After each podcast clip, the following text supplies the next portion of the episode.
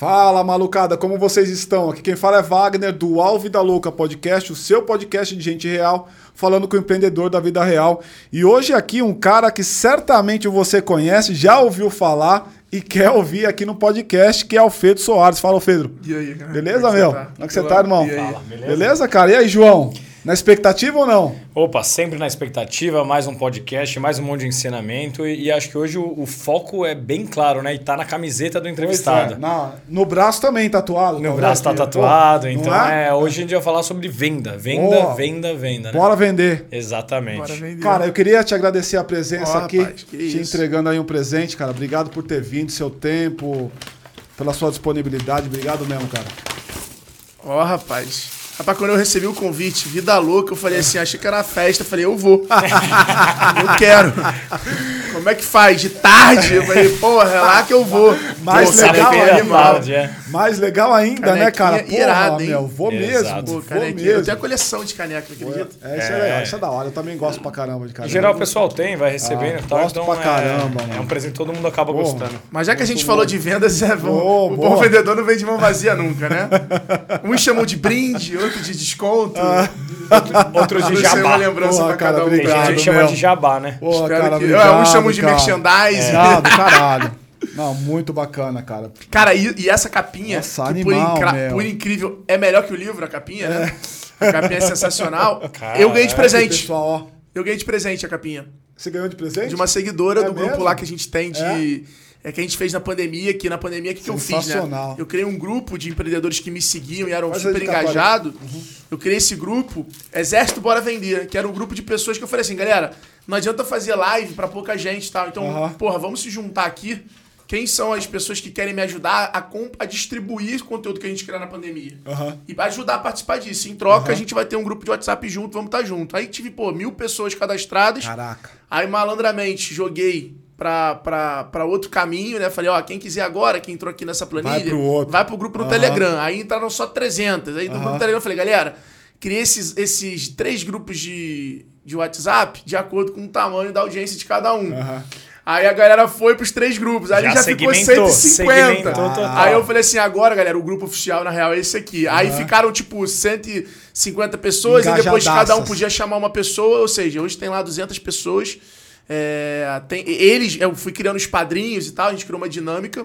Hoje o grupo já acontece de forma orgânica por eles. Que É, louco, mano. Mas é super legal, porque sempre que eu tenho alguma coisa, eu sei que eu posso contar com essa galera, a galera tá sempre junto. E aí, uma das seguidoras tava nesse grupo Aham. e ela mandou 50 caixinhas, se eu não, me Não, engano, 100 ficou- caixinhas de ficou- presente. ficou Ficou, do animal. caralho. Ficou mano. premium pra Ficou- caralho. é, Como eu Ficou falo, é melhor que o livro. Porra, cara, ficou sensacional, mano. Muito bom. Muito legal, cara. Muito Valeu. legal mesmo. E o tema de hoje, pessoal, é como a gente agrega valor ao seu negócio vi- se tornando, né, virando, se transformando numa máquina de vendas. E aí, Alfredo, cara, eu queria começar Se puder só colocar essa colinha Ah, ali pra, pra câmera Exato. não pegar. É Queria isso. começar te ouvindo, assim, dá um, um overview, assim, quem é o Alfredo, o que, que você já realizou? Com certeza a nossa audiência te conhece, mas é legal colocar todo mundo na mesma página. Rapaz, eu aprendi uma coisa com o Mariano, que é o cofundador e CEO da Evertex, Aham. que a gente... A- abaixa um pouquinho só o seu microfone. Isso. Ah, foi. Tá bom aqui? Tá ótimo. Boa. Eu aprendi uma coisa com É. ele que eu acho muito boa, que é a gente tem que ter paixão e ser respeitado pelo nosso futuro, Aham. e não pelo nosso passado. Aham. Então acho que melhor do que eu falar do que eu já fiz é falar do que eu tô me propondo a fazer daqui em diante, né? Boa. E, cara, o, o Alfredo é um empreendedor, como todo mundo que tá assistindo a gente. É apaixonado por vendas, formado em publicidade, Aham. autor de dois livros. Carioca pra caralho. Carioca pra cacete. É, o pra caralho é mais legal, né? Pra caralho. É, que tem essa, essa licença poética que veio default com a vida de poder falar palavrão por ser carioca. Aham, aham. E, cara, já trabalho no mercado de tecnologia, trabalho na área de marketing e vendas, fundei uma startup, vendi para Vetex, é, sou sócio hoje da Vetex, atuei lá como vice-presidente institucional, trabalhando essa, ev- evangelizando o e-commerce no Brasil durante muitos anos. Hoje, ainda no grupo e como presidente institucional da loja integrada, Aham. é, que é onde se conecta, né? A gente estava até trocando essa ideia, Aham. que é onde eu falo do meu futuro declarado, que é onde se conecta com o meu futuro de cara. A minha missão hoje, o meu trabalho é criar plataformas, conteúdo, experiências que impacte a vida das pessoas através de inspiração, de energia, de conhecimento, onde as pessoas consigam gerar resultado nos seus negócios e gerar emprego. Uhum. Esse hoje é o meu propósito. Então, na loja integrada, hoje, a gente é a, plataforma mais popular, né? a única plataforma que permite um empreendedor criar uma loja grátis. Então, hoje são mais de 30 mil lojistas ali, usando a plataforma para construir um negócio, para gerar emprego, para gerar renda, para movimentar a economia do país e para impactar outras pessoas. No G4, a gente hoje é uma empresa de educação com foco em gestores e empreendedores. Fala do G4. O que é o G4? Cara, o G4 foi um evento, uma imersão que nasceu eu, Thales e Nardon, ali na época, querendo parar de palestrar e fazer alguma coisa mais, mais estruturada. Uhum. É, eu estava começando uma iniciativa de e-commerce com o Nardon, o Thales sofreu um acidente. O Thales é um grande empreendedor, muito hustler, um cara que porra, abraça sempre grandes desafios. Eu já vinha falando muito com ele sobre isso e ele tinha um certo preconceito ainda sobre essa parte de educação online, mas na verdade nesse momento ali que ele sofreu um acidente, quase perdeu a perna, foi, foi bem bizarro. É, ele viu uma oportunidade, ele estudou sobre o mercado, estruturou uma coisa muito maior que é o Gestão 4.0, né? Até um pouco dessa ideologia dele de gestão libertária, já era o que ele falava muito, ele defendia. E aí ele chamou o Nardon, a gente se juntou e falou assim, opa, não faz mais sentido fazer algo nichado em e-commerce, vamos fazer algo com ele. É, ele na época tinha uma audiência incrível, já tinha uma autoridade grande. Acho que o Thales foi pioneiro e percussor Sim. dessa disrupção digital no Brasil uhum. é, e no mundo, né? Alguns países do mundo, foram 35 países que ele levou a Easy, Easy Tax. Uhum. E aí a gente começou, mas a ideia muito era um evento, sabe? Era estruturar, era reduzir o número de palestras e tudo mais. Vocês se conheceram em eventos mesmo? Cara, essa história é engraçadíssima, é, né? É. Eu e Thales a gente conheceu porque ele trabalhou no Ortobon na Ortobon ele contratou o meu ex-sócio. Uhum. Então a gente meio que numa época, a gente prestou serviço para Exitaques de gestão de rede social. Ah, é? E aí deu uma merda no serviço e o Thales me ligou, tipo, xingando quem é o dono da empresa, seu merda. Aquelas coisas, pô, empreendedor não é, não é louco no início e tal. E eu falei, mano, tá achando que tá falando com quem? É, essa merda de startup aí. Era perto da primeira rodada. A Easy nem tinha rodada de investimento. E aí trocamos ideia.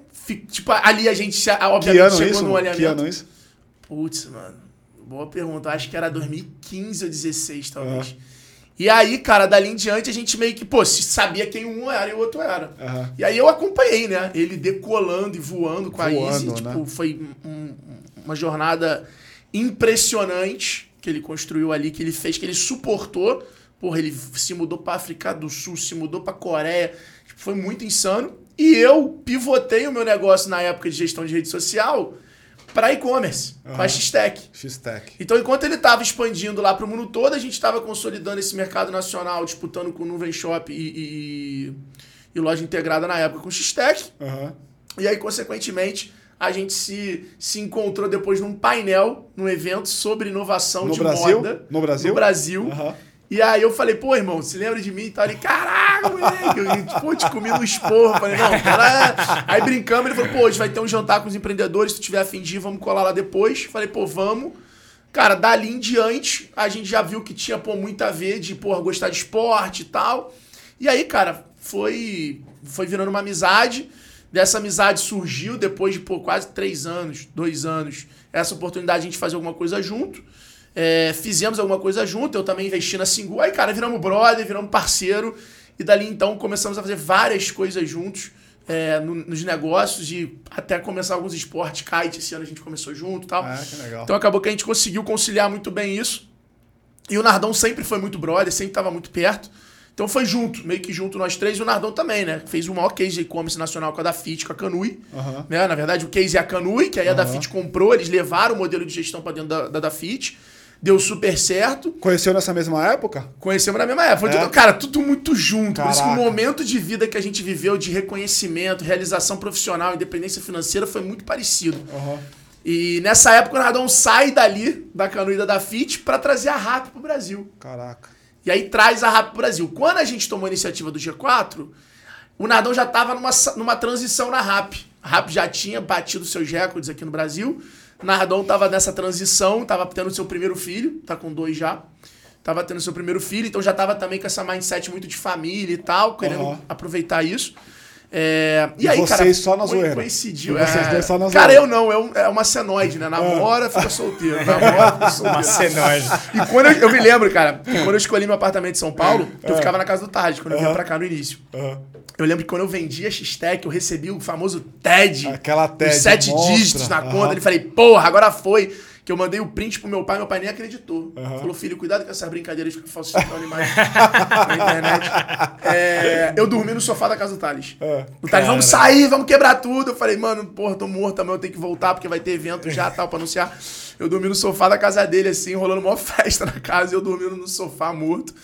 É, mas aí a gente já tava muito brother, o Thales até me ajudou muito pela experiência que ele passou na Easy no- durante o deal com a, com a Vetex. É, cara, e aí começamos, começamos numa imersão e eu lembro como se fosse hoje, cara. A gente na, num escritório na Paulista, Aham. a gente no intervalo. 17, mais ou menos, aí, 2017. Não, aí 18. já era 19 no primeiro ano 19. de gestão. Aham. É, janeiro 19, um escritório na Paulista.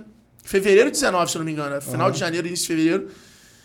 A gente chegou um, um- ah, depois de- dos três darem aula e a começar as rodadas de mentoria, a gente olhou um pros três e falou assim: é do caralho. É isso aqui que a gente quer. Porque eu acho que ali a gente sempre foi movido a equity. Aham. A gente sempre foi movido a futuro. Aham. A gente, nós três, né, o Tony também, não somos pessoas movidas a desafios no presente. Sabe? A minha agenda do que eu tenho que fazer hoje, se ela não tiver conectada com o meu futuro, eu tô cagando. Não tem. Era assim quando você não tinha grana lá atrás também? Sempre foi, sabia? Sempre. É engraçado isso. Olhando Porque- hoje porque pra trás, Isso é essa comportamento análise- empreendedor É. que é inato, por exemplo. era muito Porque assim. essa análise é importante, meu. Porque uma coisa é eu olhar só futuro e minha conta tá tudo bonitinha, tá tudo certo. Não, não, não, mas olha só. É porque o futuro é construído no presente. Concordo total. Então, assim, a, a- questão é a ligação. Então, por exemplo, porra, eu tô gravando um podcast aqui porque me contrataram, porque eu vou falar pro time de executivo da Ambev. Cara, o que que isso tá mudando no meu futuro? Total. O que que isso tá alinhado com o meu propósito? O que que isso tá construindo ecos pra minha companhia? Sabe? Agora, pô, estamos fazendo um podcast aqui que dezenas de milhares de empreendedores vão ouvir, que vai ser compartilhado, que não importa, 100 vão ouvir, 50 são de e-commerce, porra, podem abrir loja na loja integrada, podem fazer curso no, G, no G4, porra, eu quero. Saquei. É o compromisso que eu quero. Eu vou aguentar fazer 10 podcasts no dia. tre- E, e ficou muito nítido, tá? É- é- existe uma diferença, acho que grande nisso, de você entender algo, você saber, entender e ficar nítido. Pra gente ter certeza. É, é, é óbvio. E deixa eu perguntar uma coisa nesse sentido. Para mim, pelo menos, quando vem a palavra vendedor ou bora vender, me vem uma sensação imediatista. Me vem uma sensação de, puta, preciso converter. Visão de curto preciso- prazo. É, eu preciso vender agora, eu tô com um produto aqui, preciso desovar ele e tal. E você, ao mesmo tempo que você se veste desse bora vender, vamos lá, vendas, vendas, vendas, você consegue ter a venda sob uma perspectiva de longo Eu prazo. vou contar Me o, explica um o- pouquinho disso. O, o espírito por trás desse Bora É. Vender, e aí vocês vão matar essa charada do porquê venda, nesse caso, não significa nada. É só um gatilho de atração. Na verdade, todo o poder tá no Bora. Que é tem, por isso que o livro é Bora Vender, a melhor estratégia de atitude. Porque a, parada da venda não é a, a transação monetária. A parada da venda é toda essa construção de autoridade, de conteúdo, de relacionamento, de network, de conexão, de estar nos lugares, de estar com o cliente, De estar antenado. de estar antenado. Ou seja, você só suporta isso com atitude. Mas, concluindo aquele raciocínio, né? O porquê ficou nítido pra mim, ficou óbvio esse negócio. Ah, Porque, cara, quando eu voltei do IPO, de Nova York esse ano em julho, que né, eu também fiz a tatuagem aqui do dia. é bom. é, quando eu voltei do IPO, Depois você conta pra mim como é que foi essa, como é que foi essa experiência. Conto. No dia lá. com a porra. O que que passou na surreal, cabeça? Bizarro. Quero saber essa porra assim, sabe? bizarro. E, e é um, você ressignifica muita coisa. na Exato, exatamente isso. E quando eu Você voltei. vai, fazer- vai passar um filme na tua cabeça, mano. É bizarro. Quando eu voltei, tinha G4. Aham. Eu cheguei no sábado, na quarta eu tava numa sala dando aula. Aham. Cinco horas de aula. Na sexta eu tava dando mentoria, no sábado, no- na outra sexta eu tava o dia inteiro dando mentoria. E na mentoria um cara chegou pra mim e perguntou assim, irmão, você já tinha, de certa forma, realização financeira, pô, você ganha grana, você fez um IPO, você participou de uma parada surreal em Nova York. Aham. É, claramente, pô, você teve uma puta realização financeira tal. E naquele momento eu virei pra ele e falei assim: se eu tivesse aqui agora pra ganhar dinheiro, eu não estaria aqui agora. Eu estaria no Rio comemorando com a minha mãe que eu ainda nem vi. eu estaria na Maldivas, né? Com alguém também, pô, né? Aí já tem que arrumar uma, uma amiga pra ir. É, estaria nas Maldivas, Aham. curtindo, comemorando, realizando. Só que eu tô aqui porque é preciso viver esse presente para eu tornar o meu futuro declarado possível. Então não importa que eu acabei de fazer um IPO. E aí eu comecei a entender, e aí eu acho que as coisas quando a gente entende e fica nítido, vai ficando assim. Eu comecei a falar, cara, por que, que o Benchimol, que nem se compara proporcionalmente ao Alfredo, continua viajando e fazendo quem segue ele ver, fazendo quatro, cinco papos com as agências de autônomo, indo numa porrada de faculdade falar, numa porrada de evento, numa porrada de lugar, falar sobre a economia do Brasil, sobre empreendedorismo, sobre coisa. Por que, que o cara que tem mil vezes mais segue, continua seguindo essa agenda? Porque o cara tá construindo um futuro. O comprometimento dele não é com o presente. O presente dele acabou, bro. Ele zerou a vida. É óbvio que ele vai querer ficar no Ceará fazendo kite, ele vai querer viajar, ele vai... só que ele tá tão comprometido, o commitment dele é tanto com o futuro que ele declarou, que tudo do presente se transforma em recurso para ele transformar aquela possibilidade do futuro. Então ele precisa mudar a cabeça das pessoas, influenciar as pessoas, falar sobre empreendedorismo, pregar isso, para o Brasil ser o centro de oportunidade e as pessoas te- terem um pouco da perspectiva dele, do conhecimento que ele tem acesso e da leitura que ele tem das coisas, para que tenha mais oportunidade para a XP investir, para a XP crescer, para mais pessoas. Então, esse comprometimento que você tem que ter com o futuro, cara, faz o presente virar uma janela para você construir as possibilidades para esse futuro. Isso muda a tua dinâmica de levar a vida. Os, teu- os teus dois sócios no G4 pensam igual. Igual, cara. Conta aí como é que foi a. Como é que foi O dia? Thales é um mega aggressive, assim, total, né? Tipo, ele é muito agressivo. Ele, ele, ele não é comprometido, ele acredita e ele vive o futuro. Ele é aquele cara realmente. E já tá realmente- lá. Eu, eu, eu brinco muito disso, né? É, é o que eu chamo de muito de gênio, de visionário. É o cara que, tipo assim, ele suporta o presente, mas tá vivendo o futuro. Aham. Pra ele já é certo que a gente vai conquistar. É, Aham. é, é, é isso. E o Nardon, ele, ele é um engenheiro do futuro, real, assim, ele constrói todo dia. Nada que ele faz, nenhum compromisso dele não tá ligado ao futuro que ele quer construir. Então é aquele cara muito conservador, que junta o dinheiro, que investe, sabe? É aquele cara que assim, porra, eu vou ter isso, eu quero ter isso aqui, eu vou ter isso aqui quando eu chegar nisso aqui. Então é um cara muito assim em tudo que ele faz, na família, na vida, em tudo. Então é muito legal porque a gente consegue ter essas pontas é, obviamente eu tenho esses meus momentos, estou ali, às vezes, entre mais agressivo e entre mais conservador, mas isso faz o alinhamento da nossa sociedade. Vê bem, não é equilíbrio, não é perde um, ganha outro, porque as pessoas confundem. Aham, Ah, aham. equilíbrio. Equilíbrio você está sempre perdendo em algum lado. É uma Sim. balança, né? A gente está alinhado, Aham. a gente está indo junto. Então, Ainda que em pesos diferentes, junto. a gente tá indo junto. Então, então a gente tá sempre alinhado. Então, não é pra ficar assim, é pra ir assim. E esse futuro mu- muda? Ele muda ao longo do Muda, tempo? muda, Muda. É, A concepção de futuro de vocês pode alterar, independente, mas você vai continuar olhando Cara, pro- o- com foco para lá. O futuro, assim como acho que a nossa vida, ela é uma coisa totalmente em transformação o tempo inteiro. Dependendo de várias coisas. É, isso é fato. Por isso que os seus princípios, seus valores são mais importantes do que os seus objetivos. São imutáveis. Porque esses aí é muito difícil de mudar. Mas o teu propósito vai mudar. As pessoas trocaram o propósito como uma coisa muito sexy, tem que ser sustentável, tem que pôr tal. Cara, não é, sabe? O propósito, ele pode ser algo mais objetivo, mais tangível, não, tem problema. Agora, muitas vezes você pode usar esse, esse propósito, esse objetivo para alcançar. Para mim, o mais importante é, cara, o propósito tem que ser algo que te move. Sabe? Tem que ser algo que te move, é o que a gente estava falando ali. Cara, eu tenho prazer em inspirar as pessoas, em ver as pessoas serem impactadas, seja pela minha energia, seja pelo conteúdo, seja. Eu tenho prazer nisso. Então, o que eu posso construir de plataforma, de seja livro, seja podcast, seja participar de podcast dos outros, para isso acontecer, porra, eu tenho tesão, isso me move, isso tá ligado ao meu propósito, sabe? Então é onde eu quero dedicar a maior parte do meu tempo. Agora é óbvio, a gente sabe, não dá para fazer só que a gente gosta. Para esse propósito existir, Pô, eu preciso analisar planilha. Para esse propósito existir, eu preciso fazer reunião de conselho. Para esse propósito total. existir, eu preciso trabalhar para porra, né, em vários negócios. Eu preciso investir em vários negócios. Então você tem que, obviamente, entender o que, que tem que ser feito Pensar na equação. para aquilo ali, para você poder escalar o que você tem prazer de fazer. Cara, agora, como é, que, como é que você começou nessa, nessa jornada de empreendedorismo aí, mano? Como é que isso nasce, como é que isso surgiu em você, velho? Você estudou o quê? Como é, como é que foi essa trajetória? Eu sempre fui comunicativo e sempre fui inquieto. Aham. Meu pai sempre sentiu que eu não ia. Meu pai tentou falar pra mim.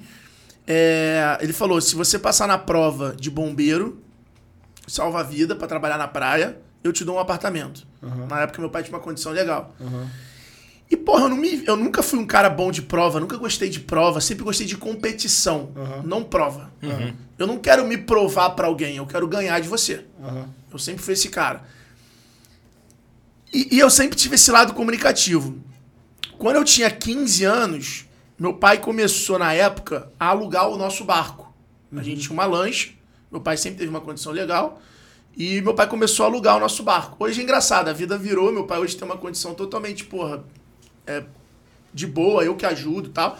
Mas na época ele tinha uma condição muito boa. É, Isso foi uma puta lição pra minha vida Ah. o turnaround que meu pai deu na vida dele, sabendo a cagada e o risco que ele tava tomando, mas totalmente alinhado com, tipo assim, eu não quero mais a vida material, eu quero a vida fazendo o que eu que- eu quero fazer. Aham. Ele sabia do tamanho da cagada e ver o meu pai, que, pô, foi diretor, né, gerente geral de uma empresa, tinha, por estrutura, casinhando, largar tudo isso por uma rotina, ou por uma liberdade, cara, foi... E o Chocante. que, que era essa Chocante liberdade que ele queria? Cara, ele. Primeiro ele trabalhava num negócio que era perigoso, que meio que botava a gente um pouco em risco, né? Que era transporte de valores, Aham. esse tipo de coisa. Segundo, ele trabalhava demais. E eh, meu pai é um cara muito conservador, então todo o negócio dele de segurança, serviço, coleta de lixo, sempre dava problema e sempre era BO, trabalhava 24 horas. E meu pai era o cara da operação. E ele fala, cara, eu não quero mais ter essa pressão, não quero levar a vida inteira assim. Então chegou no momento que ele queria tomar a decisão de, cara, eu não quero. E eu vi o meu pai, pô, de gerente, de estrutura tal, começar a alugar o barco, comprar um táxi. Dar uma mudança na vida dele. Caralho. Isso pra mim foi uma puta lição, moleque. Eu lembro que no início eu tinha vergonha. Ele era casado com a sua mãe? Era. Eu É? tinha vergonha de falar pro meu pai, tipo, me levar com 16, 15 anos pro cinema com uma namoradinha, porque, pô, meu pai ia buscar ela de táxi, só que ele dirigindo, sacou? Aham. Eu tinha vergonha de chegar no restaurante. Aham. Só que aquilo, ao mesmo tempo que eu tive vergonha durante seis meses, pô, virou uma puta lição de vida pra mim. Aham. Entendeu? É, e, e aí, cara, com 15 anos, meu pai, quando alugava o barco, ele me falava assim: eu te dou 150 reais, 200 reais, se você for comigo me ajudar. Só que naquela época era tipo a mesada que a galera ganhava no mês. Sim. Então, porra, era dinheiro pra cacete. Eu falava, eu tenho que ir, sempre gostei de dinheiro, Aham. eu sempre via. E aí ali eu comecei a serviço, eu comecei a entender que, cara, opa, calma aí. Eu tive um puta professor em casa. Meu pai é um cara foda, assim, no trabalho, respeitado pra cacete. Porra, autoridade, todo mundo gosta. É um cara de tra- trabalhar muito, sabe? Eu sempre vi ele trabalhando muito, muito comprometido. E aí, cara, quando eu fiz 17 anos que eu entrei na faculdade, meu primeiro trabalho lá eu tinha que achar uma gráfica pra rodar um trabalho do, da agência experimental da faculdade. E eu achei a gráfica Primos no Rio de Janeiro. E lá tinha um cartaz, assim, quando eu fui lá pegar o trabalho impresso, tinha um cartaz, seja representante gráfico. 450 reais, me lembro foi hoje, 450 reais, compre seu kit. Ganha até 5 mil é, de renda por mês. Pô, eu vi aquilo, ganhava 800 conto na época por mês de mesada. Falei, meu irmão, você tá maluco. É essa parada aqui, vou ganhar 4 conto por mês, vou pra balada, torrar essa porra em combo. tá gigante na balada. Na época o combo na baronete era 450 de, de, de vodka e 550 de uísque. Falei, porra, vou estar muito gigante, mas eu vou ter combo todo final de semana.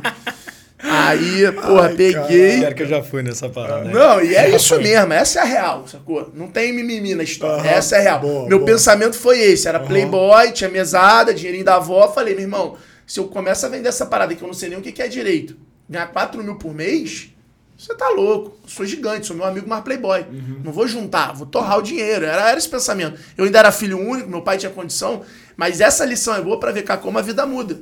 Porque quando eu ganhei dinheiro, meu pai tava fudido, irmão. Aham. Quando eu vendi a empresa em dezembro, que o dinheiro entrou, que é a história do sofá, Aham. em janeiro meu pai foi internado sem eu saber. Eu tava no evento do Flávio Augusto, recebi uma ligação falando assim: teu pai acabou de ir pra UTI. Ele tá em coma vem pro Rio agora. Eu saí do evento do Flávio, fui pro Rio chorando. Cheguei lá, não conseguia mais falar com meu pai. Meu pai tava com falência múltipla dos órgãos. Caralho. Aí a namorada dele, que aí já tinha separado da minha mãe, aí a namorada dele me apresentou as dívidas dele e eu fiquei chocado. Meu pai estava cheio de dívida, eu não sabia. Caralho.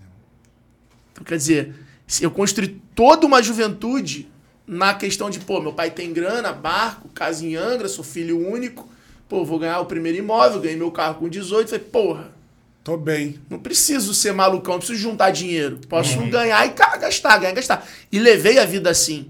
E com 30 anos tomei essa porrada. Caralho. Já, óbvio, com 25 eu já sabia que ele tinha tomado outras decisões, que não era mais essa tranquilidade toda, mas tomei essa porrada. E aí, com 17, virei representante gráfico. Comprei o kit, sou muito burro, errei meu número no kit, É. então não conseguia nem divulgar, mano. É, Pô, cara. Nossa. Puta, mano. Era E pra, aí? porra, tu fazia o kit com o teu contato, Sim, aí tu sim. deixava Aham. nos lugares ali, teu imã de geladeira, teu cartão, e a pessoa te ligava, tal. Puta, eu errei um número. mano. Caraca. Então, ao invés de prospectar 50 caras, eu tinha que ir em 5 e botar meu telefone, quiscar o telefone e botar meu telefone no cartão. Aham. E aí, óbvio, né? Bom vendedor que é bom vendedor, não falava que errei. Eu falava, pô, meu número trocou. Trocou. Troquei de. de- É, troquei. de operadora. saí da, de operadora e tal. aquela- aí já anotava ali. Só que depois é engraçado, depois eu percebendo que eu anotar, muitas vezes, não, então me dá aí, eu anoto aqui. Então acabou funcionando, porque os caras anotavam. Então na hora dele procurar no telefone, que é Já onde a gente tava lá. procura, meu número já tava Já lá. né? tava lá. E aí eu comecei a ver que, pô, ter número em cartão de visita e folder era horrível, porque o cara não gravava, ele guardava, falando, ah, Guardava, qualquer coisa tá ali, ah. só que a, a gente perde. E que, que mais de técnica de venda que você já aprendeu nessa primeira experiência? Pensando, você, você revendia pro, pra galera da sua faculdade? Pra quem que você vende isso aí? Não. Aí, nesse momento, eu comecei a visitar restaurante, associação de carro, de táxi, é, lavanderia. Nesse momento, eu comecei a entender a diferença de cliente. Então, pô, a lavanderia, ela tinha que dar imã de geladeira. Então, ela era um, um cliente que ia consumir de mim, pô, a cada três meses, a cada dois meses. A associação de táxi, ela vive de imã de geladeira e cartão de Sim. visita. O dono da ótica, não. O cara faz o óculos lá uma vez por ano, uma vez a cada dois Uma anos. vez a cada dois. Então eu comecei a entender o como o mesmo produto tinha demandas completamente diferentes para cada cliente. Então eu comecei a entender qual era o perfil de cliente que eu tinha que visitar mais, porque eu ia ter uma, uma, recom- uma recompra muito maior. Então essa foi uma primeira lição. A segunda lição foi que eu entendi a diferença de valor e preço. Porque uma vez a minha tia foi assaltada, Ah. é, e aí ela chegou lá no prédio, e minha mãe tava contando, pô, tua tia foi assaltada, tal, levaram o celular dela. E aí eu falei pra minha mãe, de- minha mãe assim, falei, mãe, você tem cartão de visita? Aí minha mãe assim, minha mãe era dona de casa, e minha mãe falou assim, tá maluco, tá se drogando? Por que, que eu vou ter cartão de visita? Sou dona de casa. Eu falei, não, mãe, não é pelo cartão de visita, é por segurança. Porque se minha tia tivesse um cartão de visita, quando ela encontrou uma amiga dela na rua que ela tirou o telefone pra anotar o contato, ela não precisaria tirar o telefone, ela daria o cartão. Aí minha mãe falou, é verdade. Aí eu vendi pra minha mãe. Só que o cartão que eu vendia pro táxi a 97 reais o milheiro, eu vendi pra minha mãe a 170. Por quê? Porque era segurança. Não tá vendendo papel. Tá vendendo segurança pra minha mãe. Tá vendendo dela não ter o telefone roubado, dela ter um cartãozinho. E aí eu vendi pra minha mãe, vendi pro meu técnico do polo, fui, comecei a vender pra todo mundo essa ideia do, pô, você tem que ter um cartão de visita, pô. E aqui eu tinha ma- maior trabalho de pegar uma imagem do carro, recortar, botar Aham. lá o telefone, Aham, nananã. Pô, vocês lembram? O cartão era uma papagaiada. lembro, lembro. O cartão da pessoa não, era quanto mais básico, melhor. Sim. O quanto menor a informação, melhor. Então era praticamente escrever.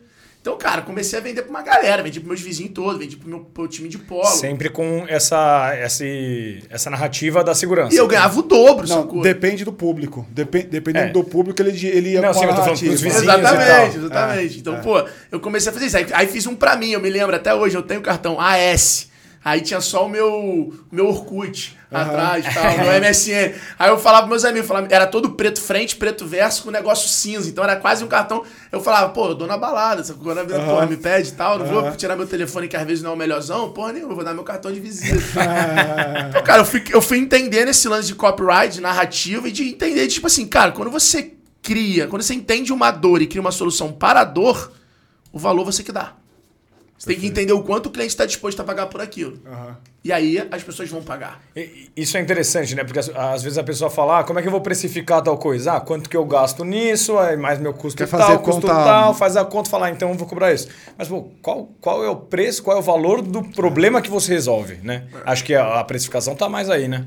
E aí, cara, quando eu comecei a fazer isso, eu acho que se construiu uma coisa na minha cabeça que se juntou muito o que eu tinha aprendido com a minha mãe, É. que é esse servir feliz, o que eu tinha aprendido com meu pai, que é, porra, a questão do raciocínio lógico, né? Dessa criatividade, dessa conectividade das coisas. Meu pai era genial nisso. Meu pai era aquele cara que comprava o barco, mudava o barco inteiro, sabe? Comprava a carreta, fazia a carreta ter um negócio mais assim, assado, Ah, é? que o barco descia, já enxugava. a parada. Tudo. Meu pai era muito safo, muito inteligente com isso. Capota eu lembro. O cara ficava mudando a capota insanamente Uhum. pra ela ficar melhor, mais inteligente, tá? O pai sempre foi. O meu técnico de polo me ensinou muito sobre displicência, né? Sobre não cometer erros displicentes, Uhum. Sobre, pô, fazer o básico muito bem feito, saber o momento de ser craque. O que, que, é o craque? O craque é aquele cara. Se você for consistente o campeonato inteiro, ninguém te chama de craque. É verdade. Você meter um gol de bicicleta, nego te chama de craque. Se você definir uma final, nego te chama de craque. Então o que, que meu técnico me ensinava muito, né? O Carlinhos, o Silvio, o Ludim, foram os, o Duda, os técnicos que passaram no polo da minha vida. Meu irmão, você tem que decidir a porra do jogo. Não tem que fazer cinco gols na porra do primeiro, dia do, no primeiro jogo do campeonato. Você não tem que golear no dia do joguinho lá que é fácil. Você tem que, né? Você tem que fazer o gol da final, porra. Você tem que tentar dar um balão, Um ter essa... decisivo. E eles sempre faziam isso. Quando tinha um jogo fácil que a gente dava um balão, dava um drible, faz isso na final, porra. Craque faz isso na porra da final. Entendeu? Tenta dar uma bicicleta na, na final. Não é na porra de um jogo que você tá ganhando de 7x1. É Você de continua, respeito. você continua no polo e tal? Não, infelizmente não. Mas, porra, adoro quando já joguei uns anos atrás no Master e tal. Aham. Aprendi essa displicência. E aí, cara, se construiu na minha cabeça Ah. uma, uma, uma, uma maneira de enxergar a oportunidade, de construir a oportunidade muito diferente. E eu acabei conseguindo ter a capacidade de levar isso para os negócios. E aí levei isso para os negócios, no qual a X-Tech foi a primeira que eu consegui tangibilizar isso da melhor forma. E desde o início sempre fiz ela pensando em vender para Vetex. Fui criando essas coincidências, essas Mas, mas- conexões. mas como é que você entrou na, como é que você entrou na, na- no, no mundo do tech? Esse é o ponto. Porque você, até então, mano, você era um cara vendedor. Que Revendedor. tinha Não, não, aí, pô, vendedor. Ó, vamos lá, vamos fazer um, um- um timeline rápido, né? Ah. Pô, fui vendedor de cartão de visita. Aí, pô, nisso aqui eu aprendi a ser design. Aí comecei a fazer identidade visual, fui design, aí fiz minha agência. Aí na minha agência eu atendi algumas empresas. Ah, Aí nas minhas agência agências eu aprendi a fazer site. Aí comecei a fazer site. Aí do, do aprender a fazer site, eu aprendi aqui depois anúncio e eventos. Foi com o Vinícius, que eu aprendi anúncio, e com o Andrezinho, que eu aprendi evento. Então a gente virou como se fosse um grupinho de comunicação. Aham. Depois a gente se separou de novo. Aí eu fui ser meio que agiota. Meio que agiota. Por que, que eu Meio. brinco que agiota? Porque, pô, eu ganhei algum dinheiro até aqui, eu comecei a fazer o seguinte, pra eu fidelizar o meu cliente, eu falava assim, me contrata pra... Como eu atendia muito cliente pequeno, eu falava, me contrata pra design que eu viro sócio do teu negócio. Aham. Me contrata pra design que eu, porra, eu te, pô, faço capital de giro. Então eu falava assim, pô, se você contratar minha agência, eu te empresto 20 mil, eu te empresto 30 mil. E fui fazendo isso. Uma hora meu dinheiro acabou próprio, eu fui pegando dinheiro de familiar e fui falando, ó, me empreste dinheiro que eu te pago tanto. Por quê? Porque o meu serviço era 10%. O cara pagava por mês daquele valor. Então, pô, se eu emprestava 20 mil pro cara, o cara me devia 20 mil e me pagava 2 mil de FII mensal pra ser designer dele. Caraca. Então eu comecei a fazer isso. Por isso que eu brinco. A, a, a SA, né? Porque, pô, não era nada errado, eu prestava um serviço, mas eu comecei a, a pegar. Sabe como é que eu cheguei nesse modelo? Entendendo o modelo da Ambev. Que é, porra, eu te dou ombrelone, eu te dou cerveja. Mesa. E e você tem que comigo. comprar de mim dois anos. Eu falei, opa, é isso, eu preciso. Por quê? Porque na época, na agência, porra, eu perdia muito cliente. Esse é o problema do prestador de serviço. Né? Você vai perdendo cliente, é difícil construir fidelidade e tal, papapá. Aí aqui, eu comecei a fazer rede social. Depois que eu tomei uma volta, fiquei em depressão, puta BO. É. É. Acabei de pagar a galera da minha família e tal. É, quando eu vendi a empresa. É, paguei todo mundo e tal, porra, dei puta lucro pros caras, né? Porque eu fui pagando. Eu fiquei com a dívida e fui pagando os juros que eu prometi Sim. pros caras. Então, no final do dia, eu só fui quitar os caras lá na frente. Então, pô, deu um puta dinheiro. Que é o investimento anjo que você pegou deles todos aí no. que é como se fosse meio assim, Como dá pra criar um storytelling bonito, mas foda-se o storytelling É, bonito. concordo Na pra época caralho. era essa porra. É isso aí. É, E aí, cara, do social eu comecei a ver um movimento de e-commerce. Ah. Começaram meus clientes Que, a me ligar que e falar ano, assim: irmão? Que ano isso aí? 15, 15. 15. É, 15 não, 14. Aham. 14. Comecei a ver a galera me ligar falando: cara, eu queria um site catálogo. Porra, eu queria botar um carrinho no meu site. Vi esse movimento acontecer. Esse movimento aconteceu. Eu, na época, tava é, puta preconceito com startup. Aham. A gente é uma empresa, a gente não é startup, tal, Sim. tava no puta preconceito. Startup era muito, né, uma ideia, Sim. era muito uma parada assim.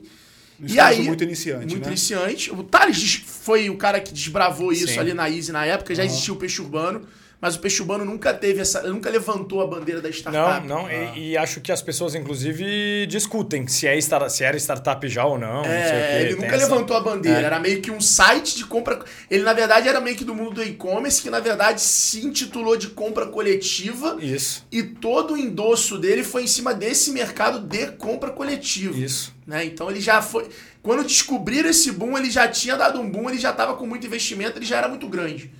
É, bom, do social eu vi a oportunidade no e-commerce, aí eu, eu, eu e Ricardo Jordão, é, eu comecei e puxei, né? Eu e Ricardo, depois trouxemos o Jordão, e aí eu, Ricardo e Jordão, a gente foi sócio. Na época eu troquei 10% para cada um é, do grupo inteiro, para eles serem sócios. O Ricardo tinha o sistema, o Jordão vinha na época do Ortobon para poder ajudar, porque ele entendia muito de e-commerce e eu queria montar um time que entendesse, que eu sabia que não era só fazer o site. Aham. E aí, cara, dali, dali então entrei no mundo tech, nesse mundo de tecnologia. E aí, cara, é, foram três anos aí muito intensos, senoide da emoção, Aham. loucura total. E aí foi isso. Aí, cara, durante esses três anos foi onde apareceu o Alfredo palestrante, foi onde eu entendi sobre autoridade, quando eu comecei a virar blogueiro. É, E aí foi quando as coisas foram se desdobrando e daí. Legal.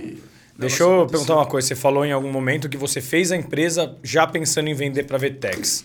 Acho que isso pode ser uma história legal, porque é raro né, um empreendedor já pensar desse jeito, já, já começar o empreendimento já pensando na saída dele, para quem vai ser essa saída, como vai ser essa saída. Isso é cagada, tá? Isso é cagada, mas uh, você tem que respeitar o teu, o teu potencial e respeitar o teu negócio. Então eu sabia que eu não era o cara mais brilhante do mundo. E eu sabia que para eu fazer parte de alguma coisa, de alguém muito brilhante, eu precisava criar algo de valor, porque só dinheiro normalmente não te coloca na melhor posição. Porque investimento é momento. Investimento é proporção. Aporte, retirada. Então, o momento que você aporta vai fazer completamente a diferença. E os melhores momentos é quando você tem um smart money. É quando você tem algo a colocar A ali, seja network, seja Sim. contato, seja Agregar. cliente, o que for. Então, eu sabia que eu precisava construir algo de valor para poder me tornar essa pessoa que teria oportunidade de estar em negócios bons. E, e eu vi essa oportunidade no e-commerce, de construir marca, as plataformas, as empresas de tecnologia na época eram muito tecnologia, eram muito techs, não tinha marca, não tinha sensualidade, não eram empresas sexy de ecossistema, elas não faziam um clima de comunidade. A primeira empresa que fez isso acontecer foi a loja integrada. E aí a gente estava fazendo, mas a loja integrada foi a primeira a tomar maior proporção. Só que aí a gente já colou nela e aí a gente conseguiu ir crescendo junto. né? É, e aí até uma sacada da minha estratégia na época foi, pô, os caras estão colando em ser a primeira loja do cara, eu vou ser a melhor segunda loja do cara. É, então eu não me boa. posicionei, mas não foquei meu esforço para ter. Pra ser o primeiro. Não queria o cara que queria aprender e-commerce. Eu queria o cara que, pô, eu vendi online e quero agora profissionalizar. Opa, eu sou a melhor plataforma para isso. E criei todo o slogan, todo o posicionamento em cima desse cara. Tá. Então, minha venda comercial, que eu chamo de ativa, né, para quem eu ia em cima, era o cara. Era esse, era o segundo lojista. Era, era sou sua segunda plataforma. O cara que tava querendo uma aventura no digital, ele vinha para mim e eu atendia, mas era meu marketing receptivo. Sim. Total. E assim eu consegui e, e aí assim eu consegui fazer. Então, não digo assim que ah, esse é o caminho. Só que o que aconteceu? Quando eu fiz isso com o Ricardo, se chamava M Shop, a empresa se chamava Marketing Shop. Aham. E aí a M Shop era a nossa solução de venda pela internet. Aham. Essa era o nome da solução, esse era o painel, M Shop. A gente foi num evento de e-commerce em São Paulo, chamado E-Commerce Day, que era um evento que tinha, que a Vetex promovia, já agnóstico, e ela promovia, aonde ela juntava lojistas, agências e tecnologias. E ela era a provedora disso aqui tudo. Ou seja, era o ecossistema da Vetex, o que mais pra frente veio se tornar o Vetex Day. Mas era e-commerce Day. O que, que aconteceu? Conheci Mariana e Geraldo, conheci a Vetex, falei, puta que pariu. Os caras são foda. A empresa é do cacete. Naquele momento, cara, eu não era ninguém, tá? Não era o Alfredo palestrante, não era o Alfredo de hoje. Eu não era ninguém, eu era um moleque. Naquele dia em diante, eu fui pro hotel, pro Ibis, em frente ao aeroporto de Congonhas. Tô ligado. Eu e Ricardo. foi a nossa primeira Black Friday. A gente fez uma campanha pra iCase BR do Edu Faustino. Eu lembro, eu tenho a memória, eu gosto de lembrar assim e dar o crédito para as pessoas ao longo da jornada. Edu Faustino, a gente mudou na mão. A gente ligou para ele e falou: irmão, tem uma parada chamada Black Friday. A gente pode botar a tua loja toda a 30% de desconto com frete grátis? Ah, vamos testar, pode. Eu e Ricardo fizemos na mão. Eu desenhei o banner, a gente botou, envelopou a loja dele. A gente aprendeu no evento, tá? Fazia 15 pedidos por dia, a loja fez 150 pedidos naquele dia. Caraca. A gente falou, caraca, meu irmão, parada é bizarra, Black Friday. Porra, Vetex é foda, não sei o que lá. Virei pro Ricardo e falei, porra, irmão, a gente tem que mudar o nome pra X-Tech. A gente tem que mudar o nome, a gente tem que mudar o nome, a gente tem que mudar o nome. Pensando no nome, pensando no nome, pensei no nome X-Tech. Falei, puta, vamos pensar no nome pra confundir. É, Pensar no nome confunde. pra ser. Eu próximo. mesmo já fiquei confuso algumas vezes quando eu li. É, e confunde mesmo. Total. Aconteceu várias histórias engraçadas, né? A nossa agência, a Vetex custava 80 mil, né? Pra, Aham. pra abrir uma Vetex. A nossa agência fez uma campanha assim: abra sua Vetex grátis. Porque a gente era grátis. Aham. Puta, os caras da Vetex me mandaram e-mail, puto. Falaram, como assim? Você tá usando o meu nome? Eu falei, irmão, juro que eu não sabia. Aham. Real, tal. O cara da agência confundiu mesmo. Então, cara, foi mega engraçado, assim. Foi, foi muito engraçado. Mas foi de propósito e a gente construiu esse brand, né? E aí a gente, obviamente, estrategicamente, se posicionou e foi construindo esse match. A gente teve outras propostas para vender a empresa, mas eu sempre falo, eu nunca quis vender a empresa. Eu sempre Ah. quis usar a empresa para me tornar sócio da Vetex. É mesmo, cara. É. Porque o cara. Primeiro, eu acho o Mariano Geraldo foda. Segundo, o que os caras construíram de marca, de cultura, tem tudo a ver com o que eu acredito. Aham. Então, pra mim, conseguir fazer parte daquilo, e a única maneira que eu teria era ou como funcionário, ou entrando como sócio, cara, era construindo uma- algo de valor que os caras vissem valor em comprar. E, e qual foi o momento que eles chegaram pra você e querendo comprar? Como é que foi essa parada? O Mariano me mandou um e-mail, eu conheci o Mariano, Ah. aí no evento do e-commerce day do ano seguinte, Ah, eu cheguei pra ele e falei assim, falei, pô, acabei, ele acabou a palestra, eu cheguei pra ele e falei assim, falei, é lá no WTC, falei pra ele assim, falei, Mariano, pô, parabéns, irmão, te acompanhei tem um ano, sou muito fã da Vetex, criei o nome da minha empresa inspirado na tua, é X-Tech, também é uma plataforma de e-commerce, mas focada pro pequeno. Ele olhou pra mim e falou, riu, falou, pô, boa, hein? Falou, você tem a pulseirinha pro happy hour? Falei, não. Ele falou, toma aqui, vamos trocar uma ideia no happy hour. Aí no happy hour, depois que foi no Barbacoa ali do próprio WTC, a gente ligado, desceu, troquei uma Aham. ideia com ele, ele falou assim, tu conhece a Vetex? Falei, cara, é, nunca fui e tal, mas acompanho tudo, conheço, acho super legal o que vocês estão fazendo. É, pô, quero, pô, pra mim vai ser um prazer. Então tu vai conhecer a, a Vetex. Me convidou pra ir pra São Paulo, pô, na época vim de avião, era caríssimo, a gente veio de, de ônibus, eu e Ricardo. É, já era um ano X-Tech, tá? Então já tinha algum histórico de. X-Tech. Viemos pra São Paulo. É, e aí, cara, foi animal pra caralho, né? Porque aí conhecemos ele e o Sonsini. O Sonsini na sala entrou, né? O Sonsini é quase um cofundador, tá lá há 18 anos, né? O Aham. Vetex tem 20. Aí o Sonsini tentou invadir o nosso sistema na nossa frente. Falou, ó, o sistema é bom, é seguro e tal. Só que o Mariano ali, ele tentou me convencer a virar um revendedor da Vetex. Entendi. Ele falou, ó, eu te dou a única licença pra tu vender Vetex a 5 mil reais. Porque eles estavam querendo testar a entrada da Vetex no low end. Aham, aham. E aí, na época, porra, óbvio, vamos, Vamos, é, para de desenvolver o meu e for vender o teu e tal.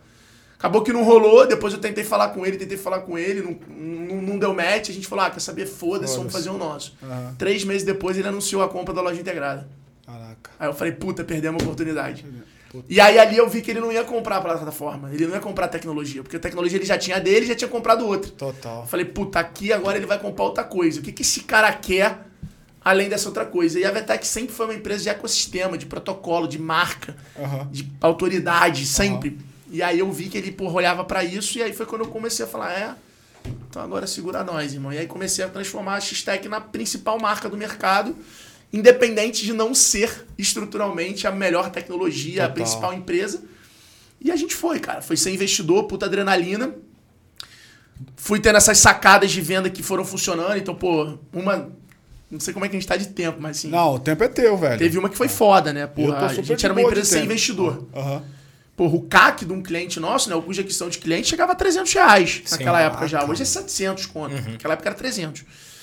É, E aí, meu, como é que você consegue vender um negócio de 59 reais por mês?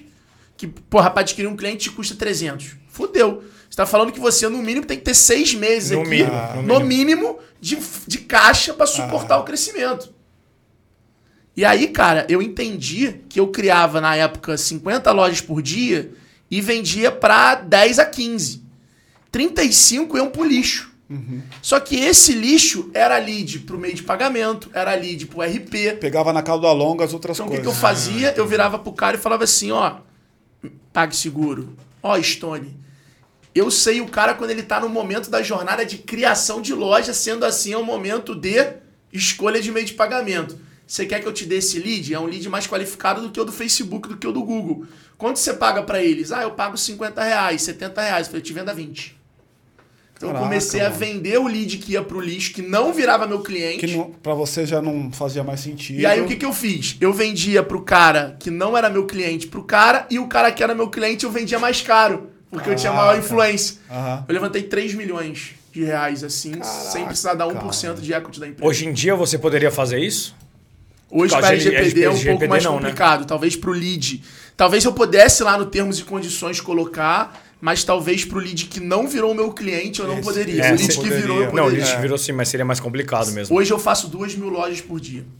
Queria perguntar uma coisa aí nessa sua é, trajetória com lojas de lojistas. Quando eu falo eu, né, galera? É o time, né? Sim, total. né? time da Eli aí. Andrezinho, PH, porra, Gus, todo mundo. Os, lo- os lojistas de e-commerce, né? É, o que que, qual que é a taxa de sucesso aí? Porque a gente vê hoje em dia o boom do e-commerce, tá todo mundo em e-commerce, mas quanto, quão baixa? Como é que é isso aí? Baixo. Pode chegar a 5, 10%, vai depender muito do segmento.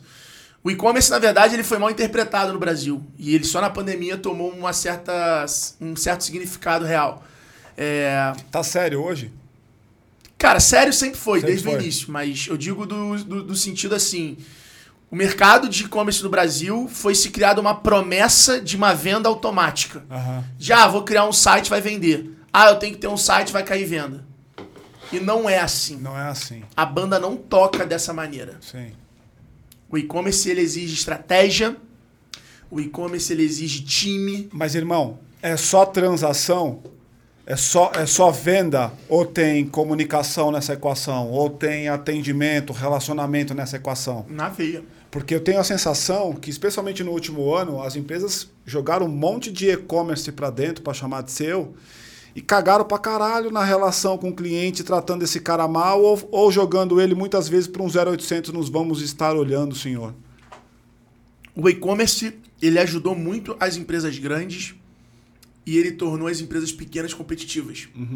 Porque a empresa pequena ela não faz essa cagada. Se você pega o mundo da moda, o mundo da moda é outro depois do digital. Depois do grupo Facebook, depois do Instagram. Porque quantos ateliês hoje a gente conhece? Quantas blogueiras hoje existem que vendem mais de um milhão por mês? A rede social e o e-commerce descentralizou completamente o mercado de moda. Você lembra da nossa A gente deve ter a mesma idade. Sim. Você lembra o que que foi a Osklen? A Headley?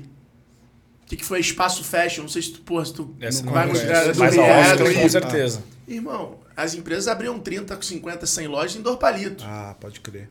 Você pega todos os grupos de moda hoje, tirando o grupo Soma ali e a Ares Co, cara, os grupos estão mal. Por quê? Porque hoje, você É o- pega a Nativosa, a Nativosa é um fenômeno. A Nativosa é um Um fenômeno. fenômeno. Como empreendedora, como formadora Tudo. de opinião, como gestora, como estilista, também é um fenômeno. É um fenômeno. E aí, como é que compete com uma porra dessa? É dinheiro? Não, irmão. Porque na história da humanidade, o dinheiro ele só tornou mais competitivo, mas ele nunca venceu. Nunca venceu. Sempre tem que ter a disposição, sempre tem que ter ali a visão, sempre tem que ter, sempre tem a habilidade vencendo a porra do dinheiro. No futebol, quantas vezes a gente já não viu essa história acontecer? Opa, essa aí acontece Quantas muito. vezes? Ah, tem um time mais rico, contrata só fenômeno. né? Aí vai lá, sempre tem uma zebra, né? A famosa zebra. Uhum. A vida real é igual, mano. Então o e-commerce tem muita coisa foda que o brasileiro não tem noção. Mas sabia que quando eu tava lá em 2017, eu conheci um menino, que infelizmente eu esqueci o nome dele nesse caso, de 27 anos na época, que faturava 3 milhões por ano, sabe com o quê? Com um site de vender é, flor pra enterro. Caraca. Como é que é o nome? Coroa. daquela? Coroa. Coroa de flor. né? Era isso, coroadeflores.com.br. O cara tinha um puta SEO. Sabe quantas flores ele tinha em estoque? Nada. Zero. Ele simplesmente pegou as flores mais vendidas ali, colocou ela no site. Essas eram as flores que os parceiros dele local precisava ter. Aham. E ele fazia a venda online, passava o pedido, comprava do cara Fazia e mandava o cara entregar. entregar. Não era nem ele que entregava. O nome disso é hoje famosamente chamado É. de marketplace. aham. É, exatamente. E a gente tem um puta case de um cara de 27 anos, faturava 3 milhões, que pô, é um resultado ok pra e-commerce. Depois esse cara fez flores pra, é, pra, pra- de nascimento, buquê pra, pra maternidade, flores pra maternidade. Tá vivo ainda? Tá vivo ainda Cara, não sei, dele? não sei. Eu, eu- eu hoje, no, no mercado de e-commerce, tô muito ali com os lojistas, mas eu tam- saí um pouco desse corpo a corpo que eu tinha muito com os caras. Uhum. Então, hoje em dia eu tô muito focado nas histórias dos lojistas É. de loja integrada. Deixa, deixa eu pular para esse caminho, porque eu me lembro que você falou do teu horário e eu não quero te ferrar aí, cara. É, vamos falar um pouco de futuro. Então, você começou aqui abrindo o papo, dizendo, cara, meu passado é legal, mas eu quero falar de futuro. Fala um pouco do futuro. Para onde vocês estão indo, velho? Qual que é aí o seu, a sua expectativa enquanto empreendedor, formador de opinião, blogueiro, sei lá que, que nome você queira dar? Eu falo que eu encontrei na blogueiragem É. o prazer da minha profissão. Porque eu sou publicitário. E hoje, sendo blogueiro, eu posso fazer publicidade, Total. conteúdo pros clientes. Você é publicitário? Sou publicitário. Então eu brinco que, porra, eu posso viver minha profissão através da minha blogueiragem. Aham. Cara, é, o futuro do Alfredo, pra mim, claramente hoje, tá muito focado na educação. É, é isso que eu quero. Eu quero hoje ter muita certeza, não é clareza não, porque pode mudar, mas é certeza de que eu quero que meu filho, ainda preciso de uma namorada, de uma esposa, né, mas é, Vai chegar lá, relaxa. é, eu preciso do. Eu quero que meu filho me reconheça por ser um cara que ajudou a construir a- o que é empreendedorismo para as escolas. Eu quero, de certa forma, fazer esse material, de certa forma, participar desse movimento que está acontecendo hoje. É, porque eu tive a sorte de viver numa geração que o empreendedor nunca foi tão protagonista. Então, Isso é Primo. Rico, eu, Thales, a gente tem a oportunidade hoje de falar com a old school, com old money, que os caras querem saber como é que a gente encara tudo. Aham. Os caras respeitam a gente, mesmo eles tendo feito muito mais dinheiro que a gente, mas em compensação a gente fez dinheiro num tempo e numa velocidade muito diferente deles. É, escala. Antigamente, pra pô, ficar rico, pra com adquirir escala. riqueza. pô. Era 20, 30 anos de executivo mínimo, ali. É. Irmão, Tinha uma máxima que só o trabalho produz riqueza. Quando a gente tá com. Quando a gente tinha 18 anos, 20 anos, ser bilionário era uma coisa, uma lista de 10 e não tinha como ser um sonho. Você nascia muito rico e poderia se tornar bilionário. Não era um sonho, não dava pra sonhar ser bilionário. Sim. Hoje em dia eu tenho três amigos bilionários que ficaram bilionários nos últimos três anos. Não é que eles trabalharam e ganharam um bilhão nos últimos três anos, mas eles criaram uma coisa de valor com reconhecimento do mercado como algo bilionário que foi chancelado nos últimos três anos. Tudo bem que os caras estão fazendo isso há 10, mas isso era impensável. Hoje a gente sonha em ser bilionário. Hoje o jovem sonha em ser bilionário. Isso passou a ser um milestone. Não é mais uma parada de Forbes. É um milestone de muita gente. É... Então eu acho que, cara, a gente teve essa oportunidade. E o filho do cara, o cara de 10 hoje, 9 anos, 11 anos, sabe quem é a gente. Segue através da mãe. A mãe dá o livro e tal. Eu tô até fazendo um projeto Pequeno Grande Vendedor, que é um livro infantil que traz esse lado do empreendedorismo. Primo Rico também fez com o pessoal da lá da turma da Mônica e tal. Então, assim, eu acho que esse movimento está acontecendo pela primeira vez da gente conseguir colocar o empreendedorismo na base. E eu tô tendo oportunidade de ser um porta-voz disso. Então, assim, o estar fazendo parte disso, conseguir fazer disso o meu negócio, que é o G4 Educação, conseguir fazer isso virar uma ferramenta nas empresas que eu sou sócio, loja integrada, minha área que eu mais atuo lá, que eu mais tenho tesão, é educação, tanto para quem já é cliente quanto para adquirir novos clientes. Então, eu acho que hoje a palavra que me define o meu setor, o que me dá tesão, É é, a palavra educação. Seja através de livro, de conteúdo, de rede social, de eventos, de podcasts. Mas acho que isso, para mim, hoje é muito importante. E transcrever o que eu tenho prazer de ter acesso hoje de conhecimento, conteúdo, informação pra galera, né? Democratizar, porque hoje é isso. Antigamente, Harvard era só pra quem viajasse pra lá. Hoje tem curso online de graça. Então, cara, como é que eu tô nas reuniões? Como é que eu consigo hoje ter esse respeito e ter essa entrada em grandes negócios, em momentos, e eles não se incomodem e deixem eu transcrever, eu passar isso de uma forma mais easy pra audiência tomar conhecimento que aquilo existe. Sabe? E hoje, pra mim, isso é um prazer, cara. O que eu tenho mais prazer do mundo é apresentar uma empresa pequena com puta potencial pro investidor. É. apresentar uma empresa pro cara da Magalu ou pro cara de uma empresa e falar assim, cara, olha esse cara, olha isso com essa ótica e compra esse cara, pelo amor de Deus. E você já fez algum negócio na prática dar certo? Quantos? Muito negócio Já, na prática bastante, assim? Bastante. Já bastante. Hoje eu, sou, hoje eu sou sócio, investidor de. Tirando os fundos, que são dois que eu sou sócio, é, eu, tenho, eu sou sócio de 27 startups. Caraca. Então. E todas nesse segmento de de e-commerce? Nenhum nesse segmento, né? Por conflito de interesse, Ah, tá. nenhum no segmento de educação de e-commerce. Todas Entendi. são em segmentos de empreendedorismo, B2B. É, hoje tem Que é a área muito- que você conhece? Que é a área que eu conheço, tem muita pouca hoje focada pro consumidor final, mas nenhuma nessa área de varejo, de e-commerce, para não gerar conflito. Muito bom. Cara, queria agradecer demais sua participação, deixar claro aqui registrado que a gente ficaria mais tempo, que você está com pouco tempo aí.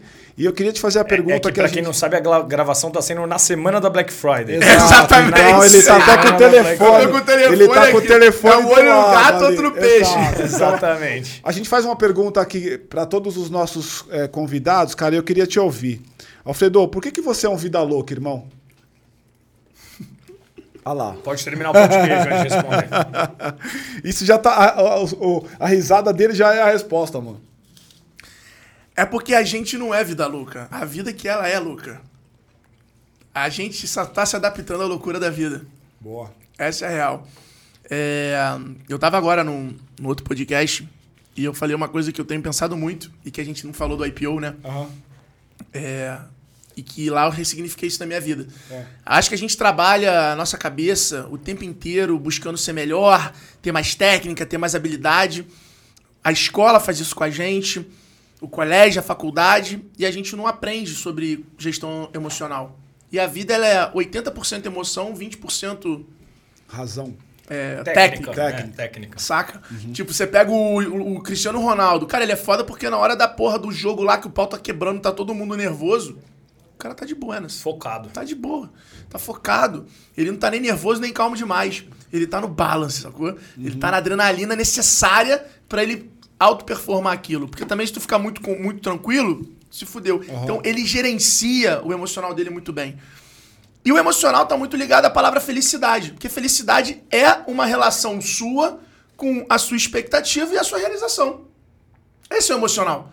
Porra, hoje eu quero que o dia seja produtivo. Porra, o dia tá do cacete. Porra, eu vou malhar à meia-noite. Porra, o dia hoje foi foda, cara. Tentei, mas já acordei mal, já não sei o que lá. Então é uma relação da expectativa que você cria.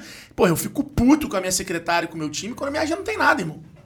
Falo, porra, vocês estão aqui pra deixar minha vida produtiva, não é pra me deixar no ócio. Não é, ah, brilhei. Não, não brilhou, foi incompetente. Porra, essa é a realidade. E eu explico isso pra eles. Eu tive hoje uma discussão com o meu time falando isso. Cara, você pode ser um motorista que tá parado e vai pra todos os lugares que eu quiser ir, só que vai chegar uma hora que você vai falar assim, Alfredo, a gente precisa parar pra abastecer. Alfredo, quer que limpe o carro? Alfredo, qual é o próximo endereço? Esse é o motorista. E o motorista 4.0, a porra de um cara de alta performance, é o cara virar, já ir me buscar com o carro limpo, já parar no posto e abastecer, ou enquanto eu tô gravando o podcast, o cara vai no posto e abastece, né? O cara ele já pede pra minha secretária quais são meus endereços, já bota no Waze, já cria uma rota, já tá aqui me avisando, falando assim, ó, tô no Waze aqui, Tá tamo 30 atrasado aí, minutos. é. Porra, o trânsito olhou, pode ficar mais. É o cara que se preocupa em eu cumprir a minha agenda. Aham. Você quer ser quem na tua vida? Quem tu quer ser na tua vida? E todo profissional tem um Sabe? profissional 4.0. E alta performance é felicidade. Então, assim, ao invés de tentar ser feliz pra criar uma rotina, encontra felicidade dentro da tua rotina. Boa, Sabe? Encontra felicidade dentro da tua loucura. boa. Sabe? Não acha assim, ah, deixa a loucura acabar pra eu ser feliz. Ah, deixa a loucura acabar pra eu casar. Ah, deixa a loucura. Não, não. Busca essa felicidade dentro da sua loucura. E cada um, cara, pode ter certeza que não é uma questão de dinheiro ou de estrutura. Cada um vive a sua própria loucura. Total, total. Então acho que é um pouco disso. Muito É isso? bom, muito boa. Eu queria já dizer a vocês aí que estão assistindo a gente, cara, que gostou desse, desse podcast, já curta, compartilhe com a tua rede. Tem aqui ensinamentos importantes para a gente passar para outras pessoas, né? Essa coisa de você fazer o adicional, não entregar só o básico. Tem um amigo teu que precisa ouvir isso, ou que precisa entender isso, compartilhe com esse cara.